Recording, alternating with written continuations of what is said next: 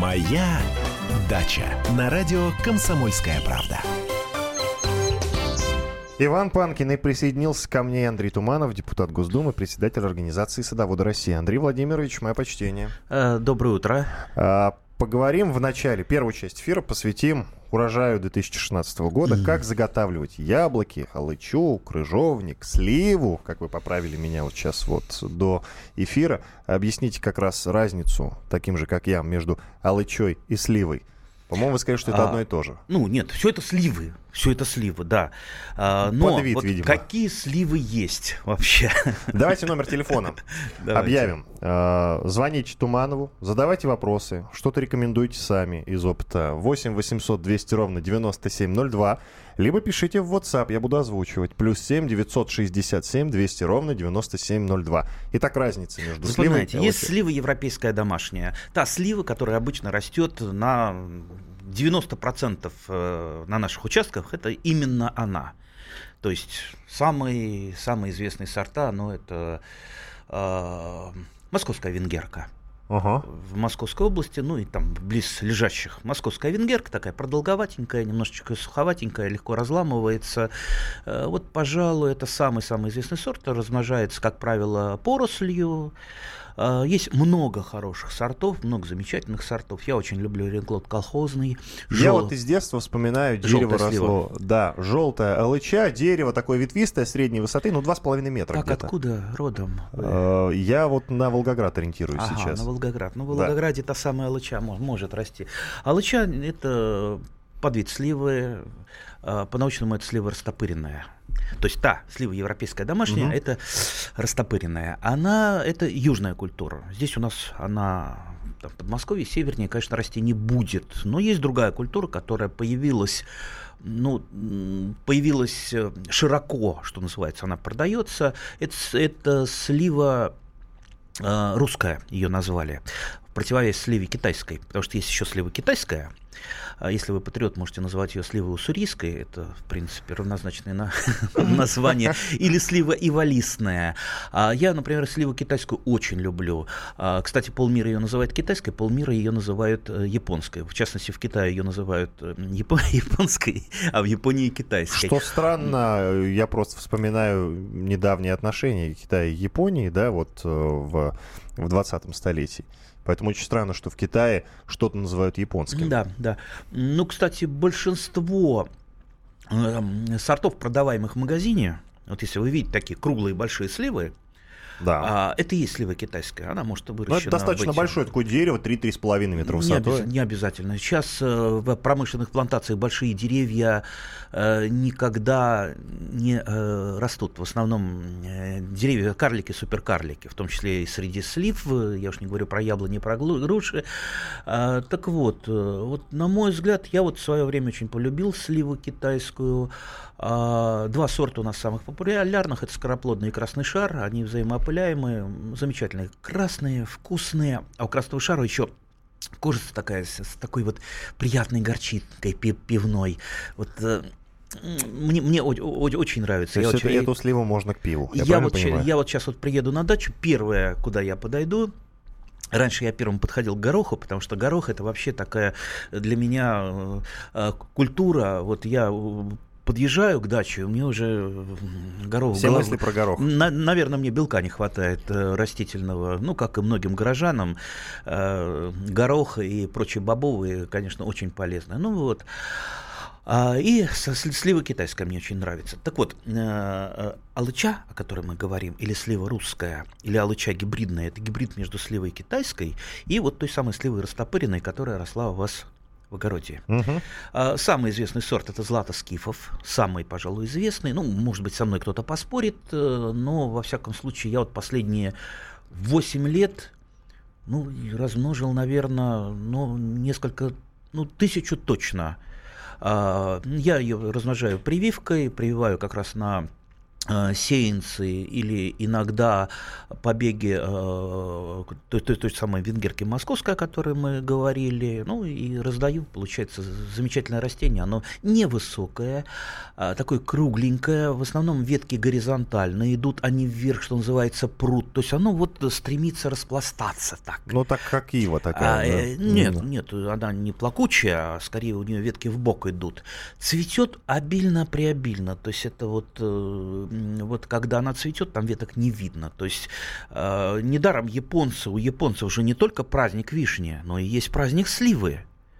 Да, именно цветение сливы, не только сакура, но mm. и сливы считается там э, объектом любования. И, кстати, есть много сортов именно цветочной сливы, сливы, которые, в общем-то, э, выращивают ради исключительно цветов. Во. Кстати, у меня вопрос. А, ну, если сливу, сливовое варенье – это такой некий тренд, то почему-то лучевое варенье, оно для любителей. Почему для любителей? А чем, в принципе, отличается слива ну, от не знаю, вот я... сливы? А на себя ориентируюсь. Желтая такая луча, да, я про нее говорю. Желтая цвета, луча, да. она, она вот златоскифов, она крупная, вот какой это размер я показываю? Ну, с яйцо. С яйцо, да, угу. ну, может быть, чуть, пом... чуть поменьше, когда ягод очень много. А, на, э, обычно на одной ветке, ну, там веточка 10 сантиметров растет, ну, ну, не менее 10 слив. Ну, так, вот все усыпано, то есть не, не так, как на угу. сливе. А, особенно если вы нормально там деревце подкармливаете, оно, что называется, интенсивное, оно выдает больше плодов. Кстати, меньше болеет. Меньше болеет клястероспориозом. Есть такая нехорошая болезнь на сливу, когда дырки на листьях появляются – меньше поражается тлей. А, что еще? Ну, меньше поражаются плоды, на мой взгляд, э, сливовой плодожоркой. Ну, когда сливы червивые, да?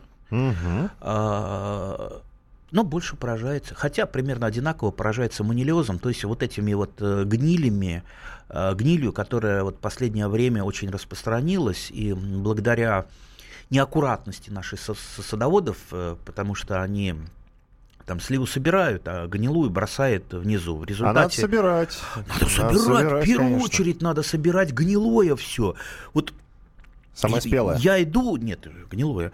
Я иду, как танк, как танк такая собирающая машина, на, на коленках по плантации садовой земляники. У меня две тары. Две тары. Угу. Одна тара под гнилую ягоду, если вдруг э, Э, дожди залили, серая гниль буйствует, обязательно всю надо выбрать гнилую ягоду, потому что если вы гнилую не выберете, то у вас в геометрической прогрессии начинает все заболевать. И вы ничем никогда не опрыскаете, потому что каким бы вы ядом э, не опрыскивали, если вы не соблюдаете, не моете руки, что называется. Уходим на перерыв. Иван Панкин и Андрей Туманов в студии. Вернемся. Моя дача. Моя дача на радио Комсомольская правда. Моя дача в студии Иван Панкин и Андрей Туманов, депутат, председатель организации «Садоводы России». С Андреем Владимировичем мы говорим про урожай 2016 года, как заготавливать яблоки, алычу и крыжовник. Прошлая часть нашей программы была как раз вот плотно посвящена алыче и сливе, чем они различаются. Оказалось, что ничем особенным-то и не различаются. Я напоминаю номер нашего студийного телефона 8 800 200 ровно 9702. Звоните, спрашивайте у Андрея Владимировича все, что наболело, все, что интересно, либо пишите, я озвучу эти вопросы в эфире. Плюс 7 967 200 ровно 9702. Это номер нашего WhatsApp-чата. И вот э, первые сообщения. У нас в Сибири другие растения. Расскажите про нашу сибирскую яблоку. Это из Иркутска пишут. Про нашу сибирскую. Ну, во-первых, в Сибири яблоня ягодная растет очень широко, а также всевозможные полукультурки. Так, Сибирь, Сибирь большая. У меня, например, из сибирских сортов, сибирских, по-моему, красавец, э, красавица Свердловская. Угу, ну, Все, название... да, да, да, да, да. А, а, то есть это такая полукультурочка, их называют полукультурками, потому что не крупные плоды, хотя, хотя можно бы назвать было райскими яблочками, да. Яблочки, да. Небольшие плоды, очень красивые, ну вот, вот, вот примерно вот такого вот размера. И э, мне нравится то, то, что как раз вот э, э у меня веточки так, такие поникшие, я стараюсь яблоню делать таким шатром, чтобы э, ну, ветки как, как вот на концах свисали. И вот как раз у меня там, э, на веточке, которая э, пода подарок, подарок, по-моему, Свердловска, она вся усыпанная яблоками, то есть там просто вот как на облепихе они друг, друг дружечки. Сейчас они начинают краснеть, очень, очень красиво. Ну, а подробнее, подробнее, конечно, про все сибирские сорта я не расскажу все-таки. Ну, ничего. Мы из другой плодовой зоны. А, вы, конечно, вот посмотрите, посмотрите помология. Помология – это а, наука о сортах, э, пом, ну и там все увидите. Логия. То есть я, я, э, наука о яблонях, если перевести, яблоках перевести с ну, латыни. Понятно. В интернете можно посмотреть. Оттуда же из Иркутска сообщение. У нас в Байкальске проходит фестиваль клубники. Что с ней делать, чтобы зимой кушать? Лучше свежую? Как этого добиться, Иркутск? Ну, свежую это вы никак не добьетесь. Э, можно, конечно, ее заморозить, но она будет не совсем свежая. То есть, э, если вы ее размораживаете после заморозки, да, да, там все витамины сохраняются, а, но ягода получается дрызглая такая. То есть, ее либо в полузамороженном, как мороженое, виде есть, либо варить э, тут же варенье. Я, кстати, давно уже не варю классическое варенье, как раньше бабушка варила, там, по часу в медном тазу, потому что, ну, какие витамины тогда остаются в этом варенье? И тем более не против натираю смородину а, с сахаром, как это делали раньше, в большом количестве черную смородину, угу.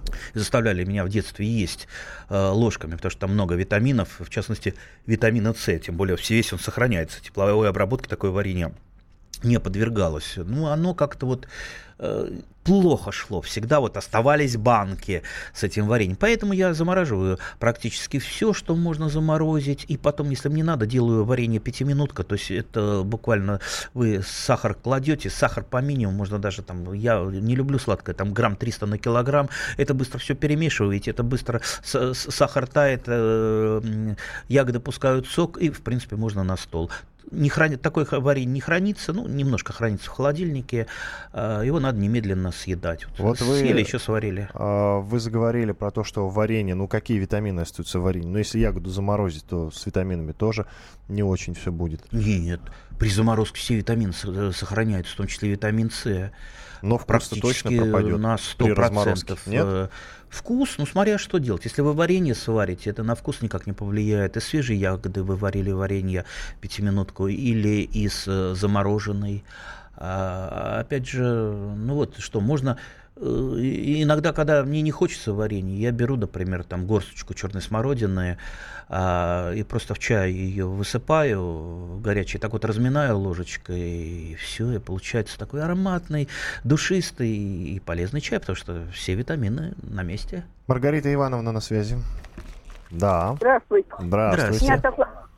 я сейчас в деревне Московской области, а мне нужно перевести Э, э, некоторые растения из Тульской области на днях. Значит, речь идет об актинидии.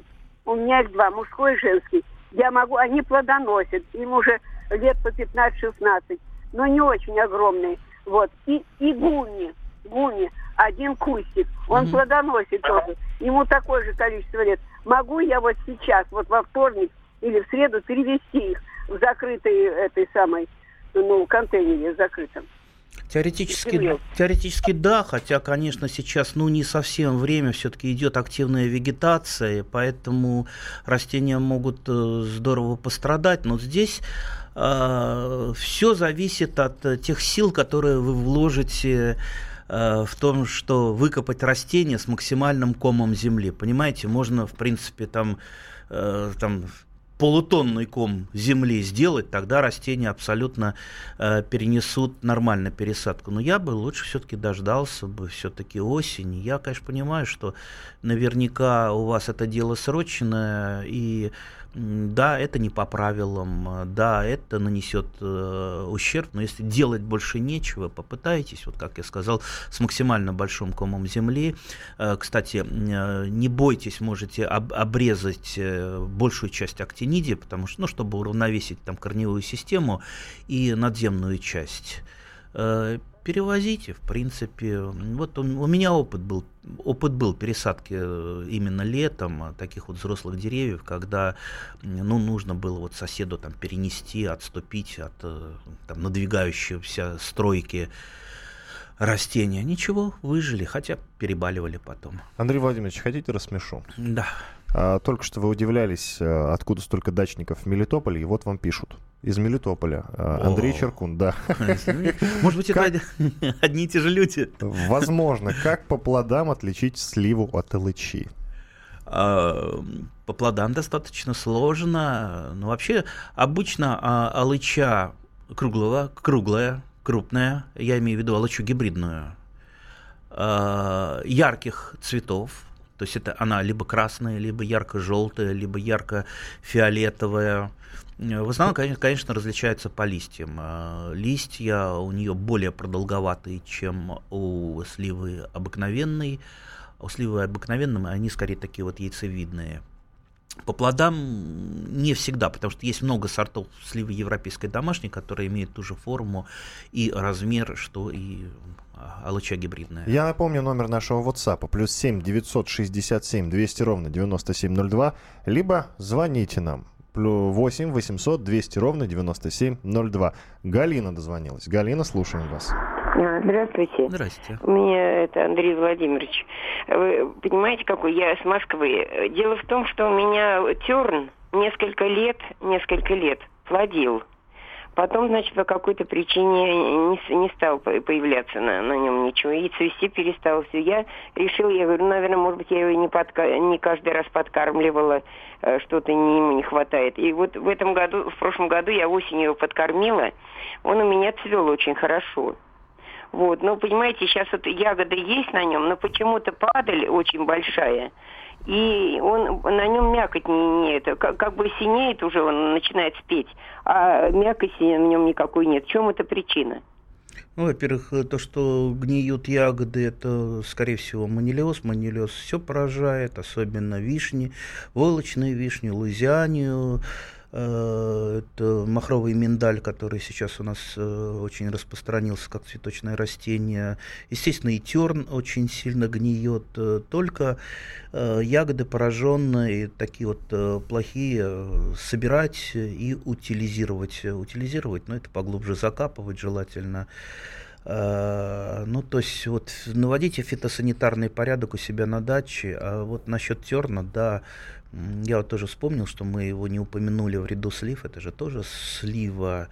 Правда, слива, на мой взгляд, все-таки достаточно такая а, агрессивная, потому что терн, если на вашем участке он а, не привитый, а корнесобственный, он а, шагает во все стороны. То есть поросль идет во все стороны. Например, у вас проблема как терн заставить плодоносить, а у меня проблема в углу сада, как бы этот терн уничтожить, потому что там вот у соседей полузаброшенный участок, и э, у них э, терн растет. Я периодически этот терн перепрививаю им э, алычой, но все равно, ну, а, они увозят это лучше себе на другую дачу, и вот э, э, благодаря этому как-то вот терн отступает от моего участка, но все равно он постоянно, что называется, вылезает, вылез уже на следующий год, заплодоносил, а я терн практически не, со, не собираю, потому что мне слив хватает.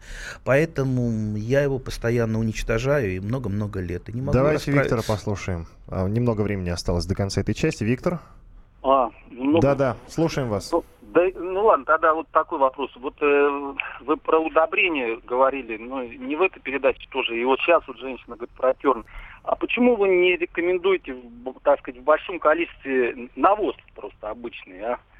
Вот вы удобрения, компост вот рекомендуете, там, химические, вот. И, на мой взгляд, дачники не используют самый обычный навоз, который раньше в больших, огромных количествах использовался, и поэтому... Хорошо вы сказали фразу раньше, но Андрей после перерыва да, ответим. После да. перерыва обязательно ответьте Виктору. Я напоминаю, что Иван Панкин в студии и Андрей Туманов, депутат Госдумы, председатель организации «Садоводы России». Мы говорим о том, как заготавливать яблоки, алычу и кружовник, и вообще про урожай 2016 года. Через несколько минут мы вернемся в эту студию. Моя дача. Моя дача на радио Комсомольская правда. В студии по-прежнему Иван Панкин и Андрей Туманов, депутат Госдумы, а также председатель организации «Садоводы России». Мы говорим про урожай 2016 года. Как заготавливать яблоки, круж... крыжовник. Как не дать падалице и гнили испортить ваш урожай. И вообще на разные темы, связанные с дачами, дачными участками. А, Андрей Владимирович, про, про навоз мы обещали нашему слушателю про навоз. рассказать, да, в прошлой части а, программы. Ох, а где наш радиослушатель видел в последнее время в продаже навоз? Я, например, практически его не вижу. А давайте я в гугле спрошу. А, вот продажа навоза, давайте ну, пока. Ну, ну давайте пока продажа навоза. Я иногда э, заезжаю на кониферму, и там у них покупаю мешки с конским навозом, уже расфасованные. Вот это вот мне нравится. Правда, там э, присутствуют сено-опилки. Очень хорошо Э, этим э, навозом э, мульчировать почву под кустами, то есть такой вот 3-4 сантиметровый слой, и потом почвенными микроорганизмами, червями этот слой перерабатывается там в течение там, года-двух, и, во-первых, он от сорняков защищает, во-вторых, действительно, после того, как он переработался, фактически в корни туда пришло с помощью червей, они же разносят по пласту,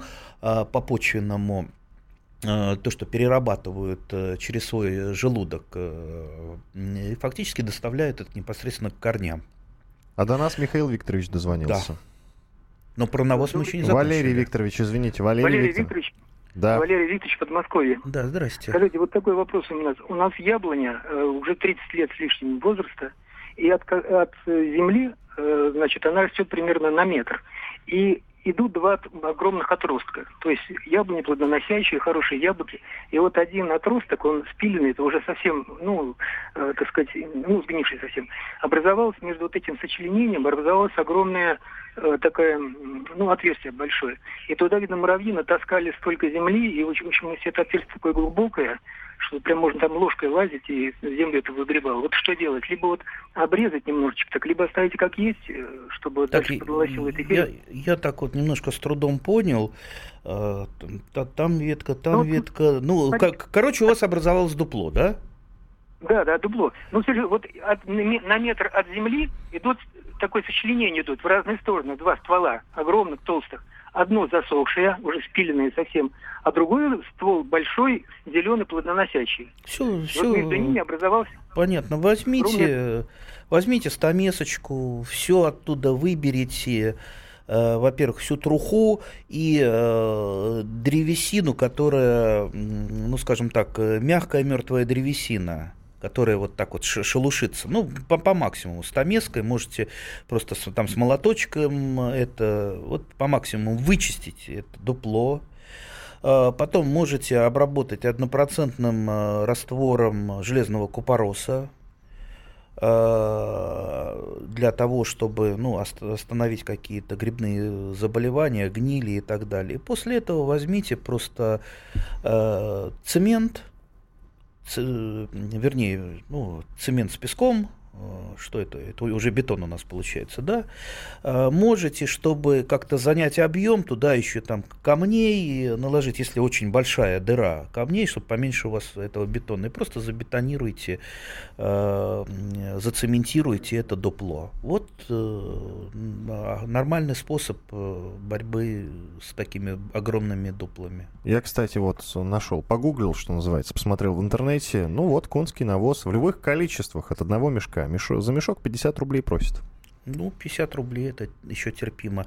Коровьего навоза сейчас практически нигде не найдешь, потому что вот, вот у нас была ферма, э, рядом с садоводческим товариществом, довольно большая ферма, и у меня папа ходил с такой тележкой, многие-многие пенсионеры, тележка, на тележке ведро, и вот собирали просто за коровами навоз, привозили в компост.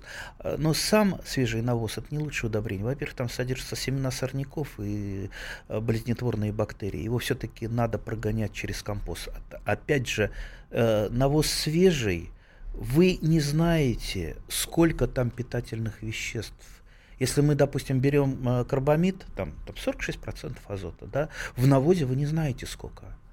Это может быть там от каких-то процентов до десятков процентов. Как вы будете это вносить? Только по какому-то наитию Поэтому я говорю, э, навоз лучше прогонять через компостную кучу, где это все обеззараживается, и потом уже вносить непосредственно в почву. Я напоминаю, наш студийный номер телефона 8 800 200 ровно 9702. Звоните, либо пишите в WhatsApp-чат. Плюс 7 967 200 ровно 9702. Э, спрашивайте, или рассказывайте, может быть, какие-то лайфхаки, так называемые, то есть прикладные советы господину Туманову. Э, возможно, он возьмет на карандаш. А, Людмила Филипповна до нас дозвонилась. Алло. Да, да, слушаем вас. Здрасте. У меня такой вопрос. У меня вот... Э, слушаем вас, слушаем. Такой вопрос. Плохо слышно вас, Людмила Филипповна, извините, пожалуйста. Увы. А, Марина. Да-да, здравствуйте. здравствуйте. Здравствуйте. Скажите, пожалуйста, вот я насобирала крыжовник черный, и вот как его лучше приготовить на зиму? Варенье как-то там или что-то? Какой черный? Черный негус, наверное.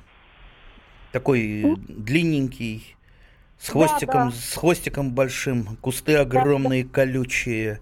Старый да. добрый черный негус, э, да, один из самых популярных. Да, тот, который черный, мы знаем, который да, мы все знаем. Угу. Вид э, сортов крыжовника. Ну что, ну сварите варенье, но... Э, заморозьте. Э, да, да, заморозьте или сварите варенье, но я вот как-то из черного негуса ел э, варенье, э, Почему-то вот тот э, человек, который меня угощал вареньем, он как-то сварил варенье с хвостиками. То есть хвостика с одной стороны, и вот это вот э, от э, цветочка, вот этот высохший хвостик с ну, другой это стороны. Же, это все равно как вишню с косточкой. Ну вот я, я, я так не люблю. Я обязательно весь кружовник э, чищу предварительно, и только после этого варю. Так что, или замораживаю, но обязательно чищу э, с обеих сторон. Вообще крыжовник. Из крыжовника можно сделать сок. Я вот когда-то давно-давно даже из сока делал э, вино легкое. Оно у меня даже стояло в подвале много, лет. Э, интересное достаточно. Так что из крыжовника можно многое сделать. Можете сделать царское варенье, которое товарищ Сталин очень любил, уважал. Но для этого, конечно, не черный негус нужен, скорее крупные сорта крыжовника, которые разрезаются, пока он еще не совсем доспевший. Оттуда семена выбираются, и он набивается э, э, грецкими орешками. И после этого варится. Вкусно говорят. Андрей Владимирович, совет просит у вас Анвер. А, слива практически вся осыпалась, листочки свернулись. То, что осталось, скукоженное дерево. В прошлом году был хороший урожай чем опрыскивать и в какое время года? Ну, во-первых, трудно по таким признакам определить, что случилось э, с деревом. Там может быть, ну, там 20 разных причин, поэтому... Э, поэтому одно скажу точно, опрыскивать уже сейчас, э, а зачем и как, и от чего, непонятно. Попытайтесь доискаться до первопричины. Что, посмотрите, вообще у любого садовода должна лупа большая в кармане лежать, которую он должен осматривать листья, э, там, побеги, э, особенно с тыльной стороны. Посмотрите, что там с тыльной стороны у вас происходит, происходит листьев. Усыхают ли побеги? Это могут быть и болезни различные. Опять же, какая слива, если это какой-то старый сорт, на него больше сыпется болезней, в частности, э, тот же кластероспориоз э, и прочее.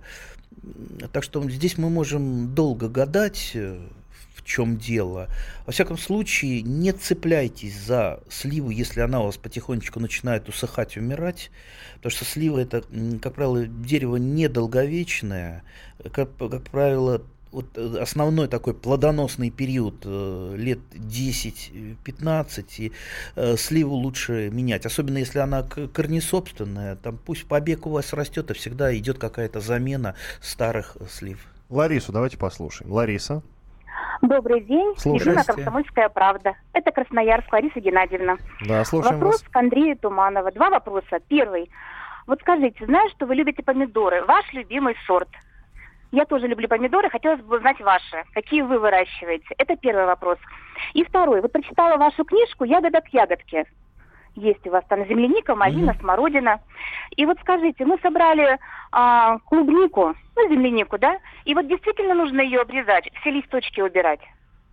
Вот два вопроса к вам. Спасибо. Okay. У нас 20 секунд до окончания этой части нашей программы. Мы через несколько минут вернемся в студию, и Андрей Владимирович с удовольствием ответит на ваши вопросы. На два вопроса, да? Угу. Держим в голове. А, вернемся через несколько минут. Иван Панкин и Андрей Туманов в студии. Моя дача. Моя дача на радио Комсомольская правда.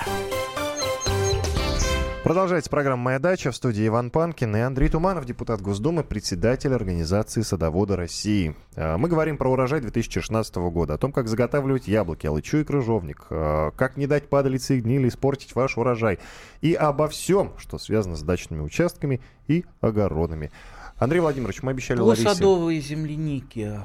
Да, по, в прошлой по поводу части нашей программы. Да. Обрезать листья у садовой земляники. Вот сколько я себя помню, а, там, лет 30 назад еще журналы вели споры, обрезать или не обрезать. И, в общем-то, э, точка была всегда во всех статьях ставилась однозначно. Вот для чего обрезаются после плодоношения листья у садовой земляники? И был такой способ и есть. Тогда, когда садовая земляника заражена земляничным клещом. То есть вы обрезаете, проводите обработку для того, чтобы на плантации победить клеща. Если у вас плантация нормальная, зачем? Вы сейчас обрежете листья, вы нарушите нормально протекающие процессы, потому что куст садовой земляники должен иметь листья, чтобы подготовиться к зиме, чтобы запасти питательные вещества, чтобы нормально перезимовать. А вы его сейчас скосите, и все. Ну и что? Не надо это делать, если у вас нормальная плантация. Андрей Владимирович, напомним номер нашего телефона 8 800 200 ровно 9702. Звоните, либо пишите в WhatsApp плюс 7 967 200 ровно 9702. Зачитаю одно сообщение, даже не сообщение, а детектив. Добрый день. Живем в Подмосковье, в районе Внуково. Почему у всех соседей пожелтели верхушки елок, а сливы тоже в этом году очень плохие? Кто-то съел цветочки, когда они еще цвели. Это весь вопрос. Ну, не съел цветочки. Все-таки манилез у нас буйствует не только на вишнях. Э, многие вишни вообще сгорели. А, факт, фактически э, ветви, ветви стоят э, сух, сухие. Обязательно все это надо обрезать. Вот то, что у вас засыхает, обязательно обрезайте. Обрезать не будете, будет еще хуже. Еще лучше, конечно, производить профилактические опрыскивания фунгицидами по весне, до цветения и после цветения. Это поможет вам по поводу елок, да, э, у меня вот э, два года назад наблюдалось на голубой елочке тоже вот усыхание центрального проводника. Не думаю, что это, что это какая-то болезнь, просто, ну, ну Причин может быть много тоже э, разных, но в принципе ничего страшного в этом нет. Можете центральный проводник засохший обрезать. Э, через годик, через два елочка сама сформирует ему замену и э, все будет нормально. Чаще всего хвойные по весне, ну что называется, от ранневесеннего солнца а, как правило, верхушка э, торчит или какие-то части э, торчат. И вот от э, снега, когда в марте очень яркое солнце, хвоя подгорает э, ну, фактически солнце ее сжигает. Особенно это характерно для ели коника, очень популярной э, ели, очень красивой, декоративной. Вот у меня, например, в этом году тоже, с одной стороны, она хвоя высохла и потеряла коника декоративность. Так что вот надо, если вы хотите спасти от ранней весенних лучей, закрывать каким-то, например, нетканным материалом по весне, вернее, лучше с осени. Валентина хочет с вами пообщаться. Давайте ее послушаем. Здравствуйте. Здравствуйте, Валентина. Здравствуйте. Покупала саженец яблони как стилящаяся. Она раздвоилась выше привоя и э, растет одновременно строго вертикальный ствол. Как Стелющуюся яблоню вы покупали? Да. А кто вам ее продал, интересно? Это получается обманули, да? А, ну, ладно, не, ну спасибо. расскажите, расскажите, кто продал.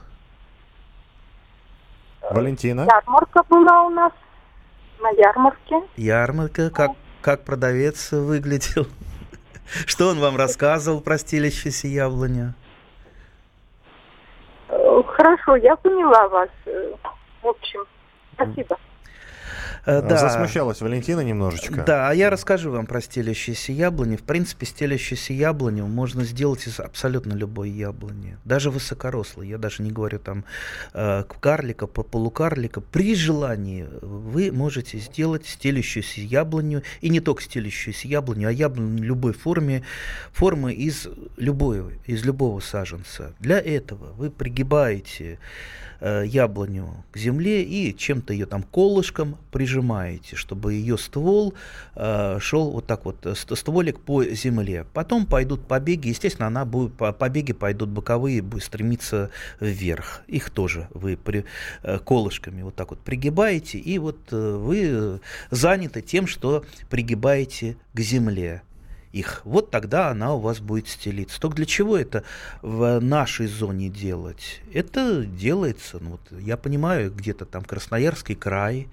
где яблони э, там минус 50, яблони не зимуют, но зато под снегом они могут перезимовать, даже южные сорта и груши, да, вот это делается э, в тех краях. А чтобы яблоня сама по себе была стелющейся, ну, такого, это вас все-таки обманули. Елену послушаем. Елена, здравствуйте.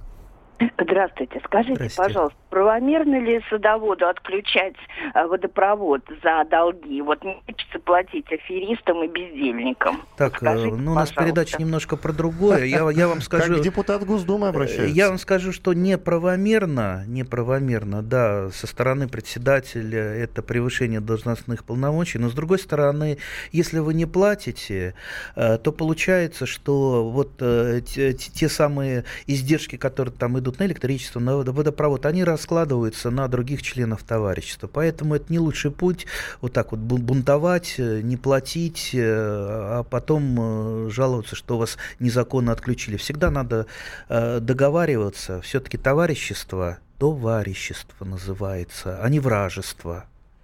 Андрей Владимирович, напомним нашим слушателям номер телефона 8 800 200 ровно 9702, либо пишите в WhatsApp-чат. Плюс 7 967 200 ровно 9702. Наталья.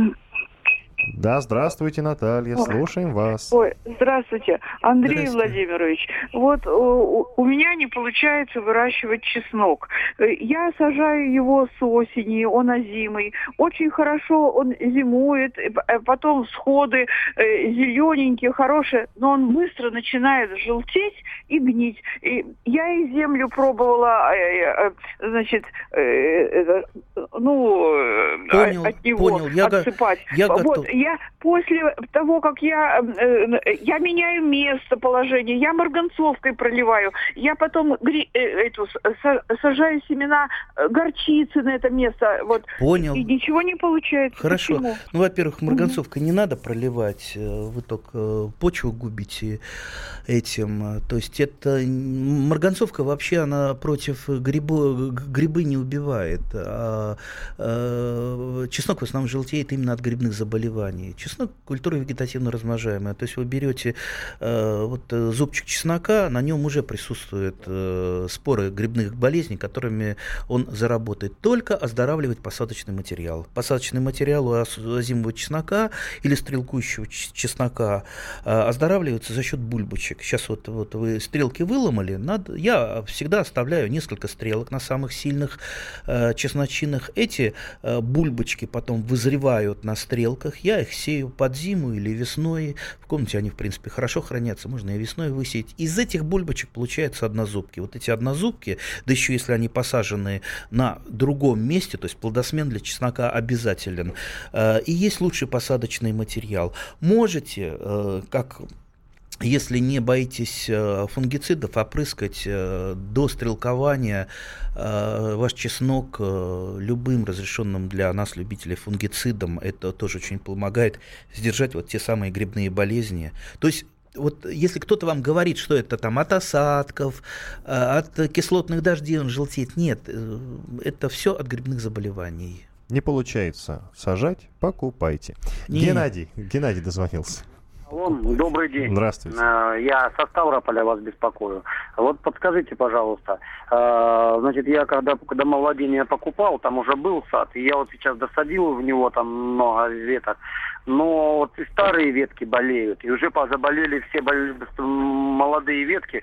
Вот знаете, так я не знаю, что это вот такие щитки, они прямо на ветке облепливают, и потом ветки отмирают, и значит, такие коричневые, ну, вернее, серые, желтенькие они такие, зеленцой, как щитки, такие, щитовка, по-моему, это.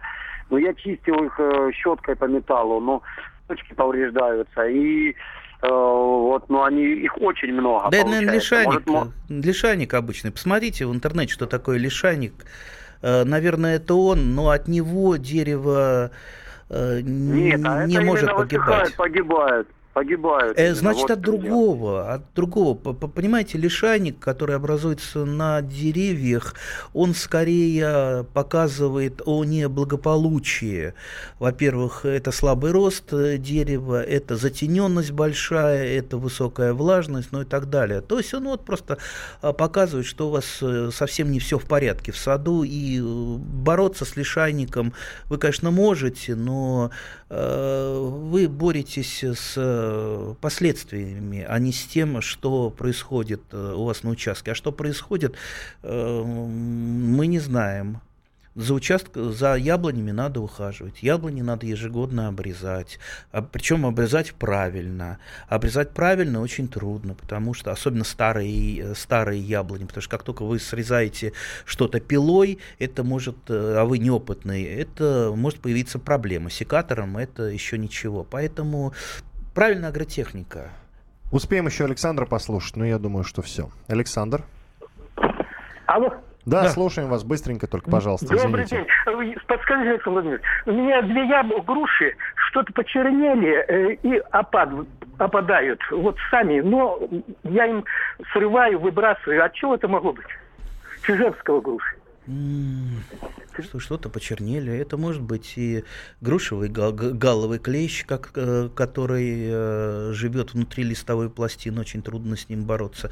Скорее всего, он, э, если груша Чижовского, то парш, паршой листья у нее практически не поражаются, поэтому на паршу гресь, грешить нельзя. Посмотрите, что такое грушевый галловый клещ, сравните симптомы, э, были ли, появлялись до почернения на листьях такие волдыри, как э, после ожога?